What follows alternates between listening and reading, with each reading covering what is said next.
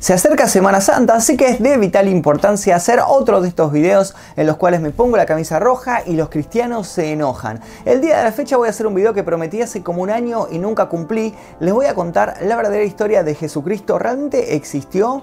¿Es, ¿Es acaso Jesucristo una representación del sol? ¿Es algo simbólico que nunca existió? ¿Qué nos dicen los historiadores de la época sobre su existencia? ¿Se pudieron encontrar los huesos de él? ¿Realmente ascendió al cielo o está enterrado en algún una cueva de Medio Oriente? Bueno, todas estas dudas vamos a estar hablándolas el día de hoy en este video en el cual les voy a contar la historia real de Jesucristo. Para más de 2 mil millones de personas es una cuestión de fe. Casi la tercera parte de la humanidad no necesita pruebas de que hace casi 2000 años caminó sobre la tierra un hombre llamado Yeshua, Jesús en otras lenguas, conocido por sus seguidores como Cristo el Mesías. Sin embargo, fuera del ámbito privado de las creencias, lo que se extiende es un vasto territorio para la investigación, que sí debe desenterrar las pruebas históricas y científicas para dar respuestas a una duda razonable. ¿Existió realmente Jesús de Nazaret? ¿O es una tradición construida sobre una leyenda, como Robin Hood o el rey Arturo? Las referencias escritas referidas a Jesús fueron redactadas después de su muerte. Aparece nombrado por primera vez en las cartas de San Pablo,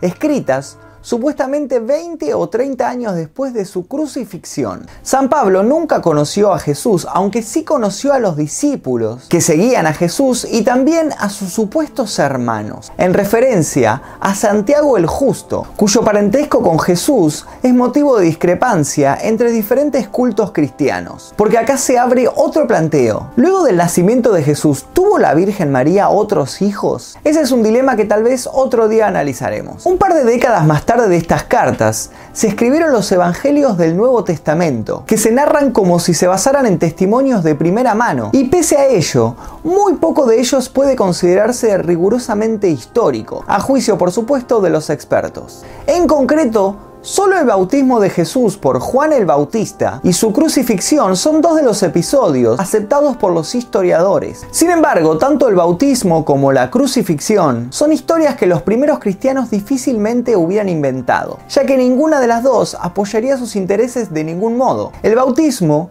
muestra a Jesús como un discípulo de Juan el Bautista y por eso también como alguien inferior a su maestro. Y la crucifixión en esa época era un castigo muy humillante, reservado solamente a los delincuentes. Pero las referencias antiguas a Jesús no solo se encuentran en autores cristianos, sino también en respetados historiadores de esa época. Así, en torno al año 93 de nuestra era, el historiador Flavio Josefo dejó en su obra Antigüedades Judías al menos una referencia indiscutible al hermano de Jesús el Cristo. Dos décadas después, Escribieron también sobre Jesús los romanos Plinio y Tácito. Este último detalló que el fundador de la secta de los cristianos fue ejecutado durante el mandato del emperador Tiberio, gobernando Poncio Pilato en Judea. En definitiva, la abundancia de textos históricos convierte la existencia real de Jesús como un amplio y profundo consenso entre los académicos. Y todo esto a pesar de que sus restos físicos son virtualmente inexistentes. No hay pruebas arqueológicas directas de Jesús. Las pruebas no textuales comienzan alrededor del año 200 de nuestra era. Dejando aparte la arqueología referente a episodios de la vida de Jesús, cuya veracidad se cuestiona,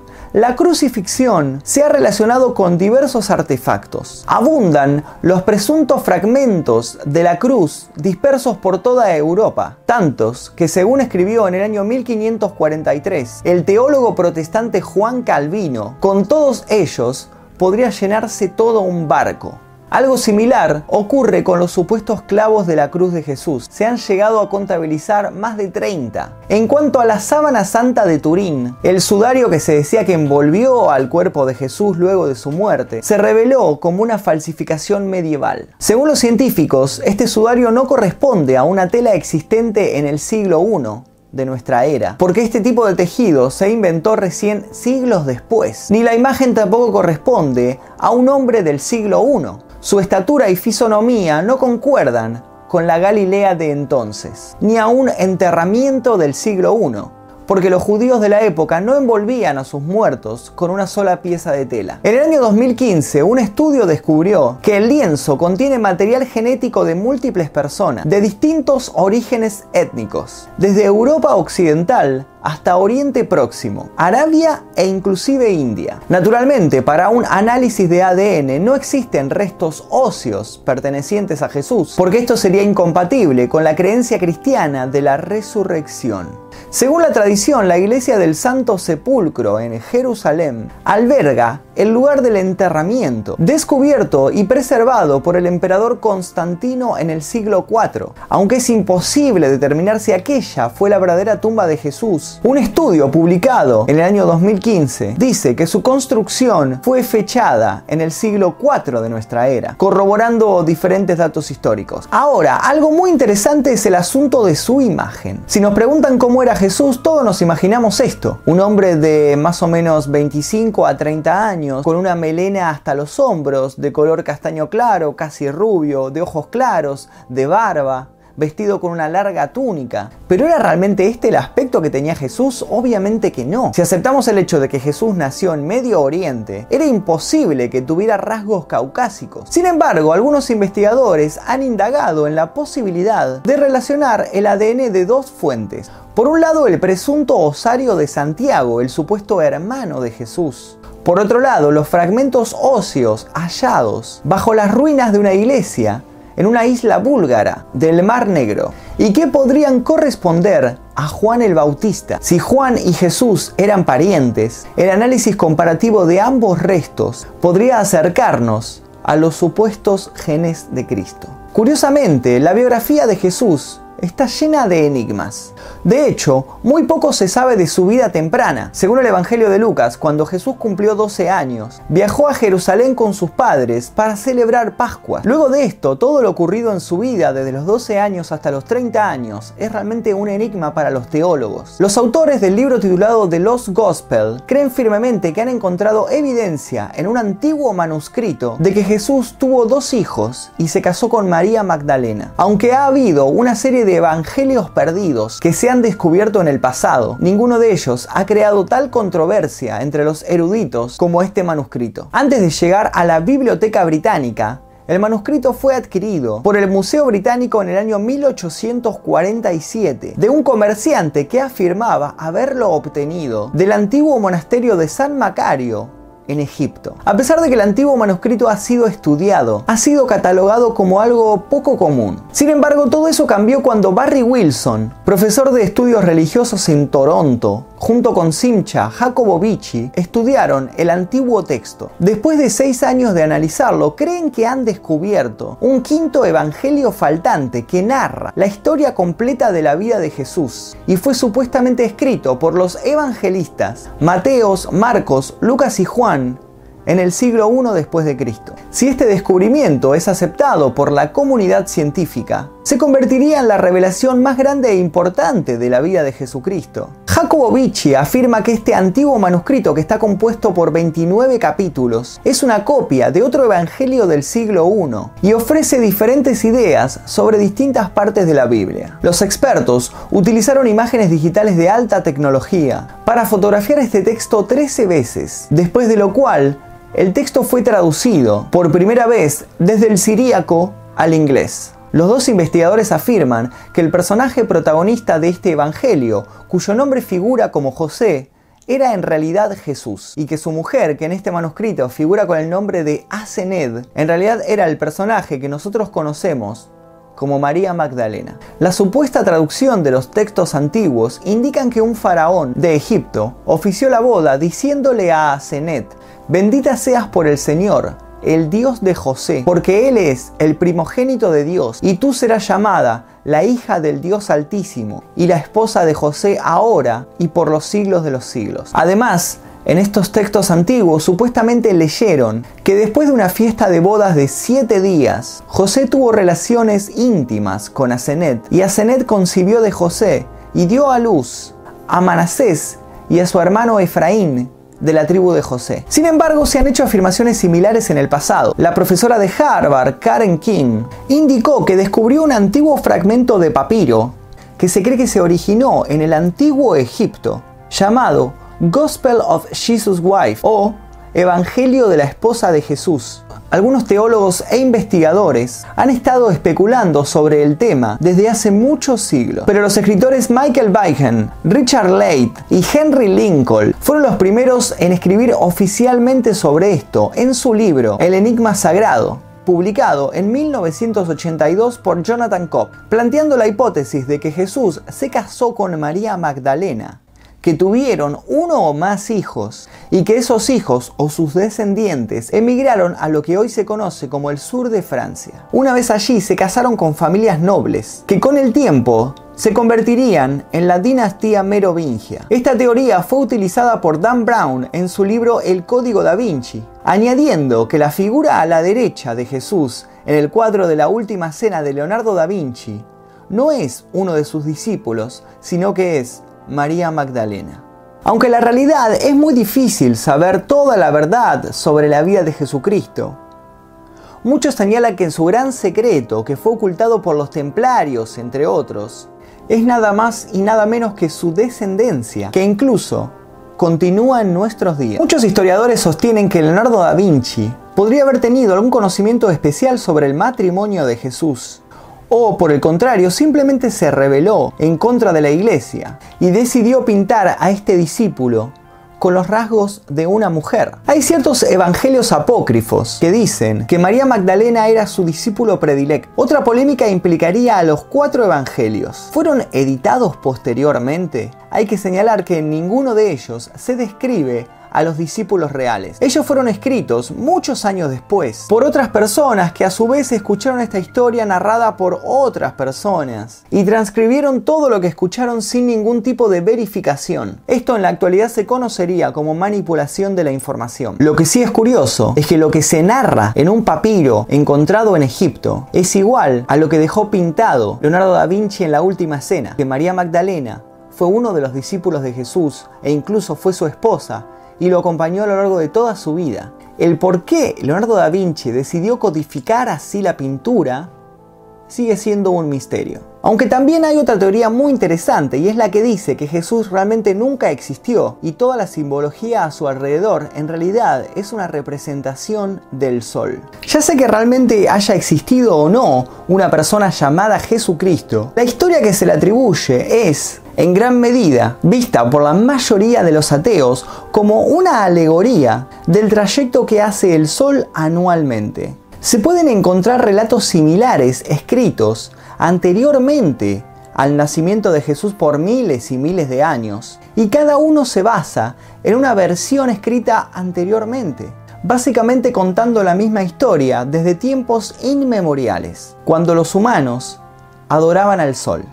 Tal vez el sol era adorado por una buena razón, Después de todo, la vida no existiría sin él. Para aquellos en la antigüedad, el hecho de la dependencia del sol para las cosechas y a su vez para su supervivencia era evidente en sus antiguas escrituras. Si algo mereciera nuestro respeto y adulación, podrías argumentar que el sol es un gran candidato. A continuación les voy a dar unas razones por las cuales la historia de Jesús y de hecho los cuentos que le precedieron podría ser el relato del viaje anual que hace el sol a través del zodíaco. El primer día del nuevo sol es justamente el 25 de diciembre, que como todos sabemos es supuestamente el día que nació Jesús en el establo en Belén. Incluso términos como Hijo de Dios originalmente podrían haberse referido en textos antiguos al dios Sol.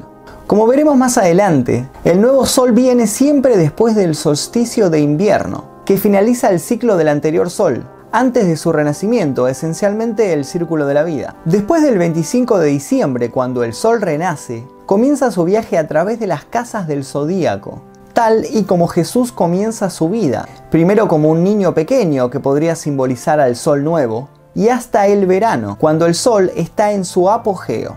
Como un testimonio más de esto, muchos documentos antiguos muestran al Sol representado como un bebé alrededor de diciembre y como un niño en Pascua. Un hombre fuerte y capaz durante el verano, a veces incluso con cabello largo y amarillo, lo que simbolizaría los rayos del sol, y un anciano cansado y frágil en los meses en los cuales se acerca el invierno. Por supuesto, por mucho que estemos familiarizados con la Navidad y toda la historia detrás de esto, también la mayoría de nosotros está familiarizado con la existencia de los tres Reyes Magos y su viaje para conocer al nuevo Rey de Reyes. Esto podría ser en realidad una referencia a las tres estrellas del cinturón de Orión, que justo después del solsticio de invierno se alinean de tal manera que apuntan a Sirio, la estrella más brillante del cielo, que es la estrella que los tres reyes magos utilizan para ser guiados por ella hasta el establo en Belén. Las tres estrellas del cinturón de Orión también fueron llamados en una época los tres reyes. Otro ejemplo de dónde pudo haber venido la historia esta de los reyes magos, que se encontrarían con el nuevo hijo que vendría a ser el sol. Este no es solo un argumento intrigante, sino también un gran ejemplo del conocimiento intrincado que los pueblos antiguos debieron haber tenido del universo, que para todos los efectos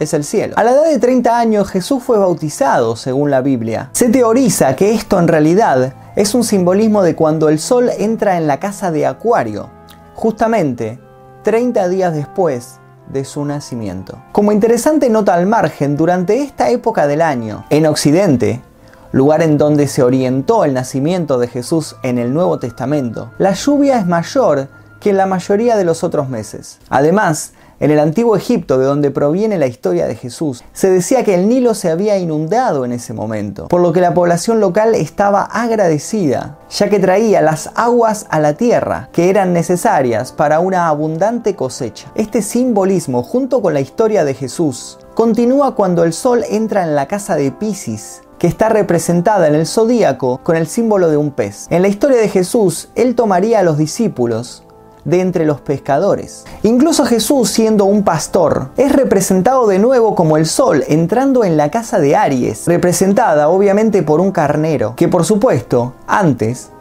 habría sido un cordero. Los corderos fueron sacrificados en la antigüedad. Su sangre se derramó sobre la tierra como una ofrenda al sol, a cambio de una cosecha abundante. Esta es una de las razones por las cuales el cordero es típicamente un alimento asociado con Pascua. Cuando el verano da paso al otoño, los días se acortan o el sol se vuelve más débil y pierde su poder. La crucifixión final de Jesús refleja esta parte del ciclo del sol. De hecho, la cruz y su conexión se deben en gran parte a un disco zodiacal utilizado por civilizaciones antiguas, que se dividió en cuatro por una cruz que se coloca o se dibuja sobre la parte superior de la misma, también conocido como disco de las cuatro estaciones. En el centro de la cruz está el Sol y el dial sigue sus movimientos a través de cada casa del zodíaco. El solsticio de invierno ocurre cada año alrededor del 21 de diciembre, ya que el Sol está en ese momento en su punto más bajo. Para muchos en la antigüedad en ese momento el Sol había muerto. Esto, como vimos anteriormente, fue simbolizado por la crucifixión y ahora con el Sol permaneciendo en su punto más bajo, o sea, muerto, durante durante tres días. El cuerpo de Jesús fue enterrado en una cueva durante tres días antes de su renacimiento. Y luego vuelve al primer punto, el punto del nacimiento, que sucedería el 25 de diciembre. Por supuesto también hay 12 discípulos, que en realidad, de acuerdo con este tipo de teorías, fueron una referencia a los 12 signos del zodíaco. Esto tampoco está solamente en la historia de Jesús. 12 es un número recurrente en muchas leyendas antiguas. O también 13, o sea 12 más 1, siendo este 1 representado por el sol, o sea Jesucristo. Dos ejemplos de cómo el 12 se ha utilizado en la antigüedad como referencia a las casas del zodíaco y a su vez a los 12 meses del año. Incluye las doce tribus de Israel, así como el rey Arturo y los doce caballeros de la mesa redonda. Y aquí concluye la teoría de que Jesús nunca existió, sino que simplemente fue un simbolismo de la historia del sol, de cómo el sol va realizando su trayecto durante todo un año y pasando por cada una de las casas del zodíaco. Ahora quiero que me digas aquí debajo qué opinas sobre estas teorías. ¿Realmente Jesús existió, se casó, tuvo hijos y sus hijos continúan existiendo al día de hoy? ¿O realmente Jesús nunca existió y fue solamente un simbolismo del sol? Quiero leer sus teorías aquí debajo. Recuerden suscribirse a este canal que estamos prontos a llegar a los 666.666 suscriptores y voy a preparar un especial sobre satanismo para esa fecha. Mi nombre es Magnum Fisto, nosotros nos veremos seguramente en el próximo video.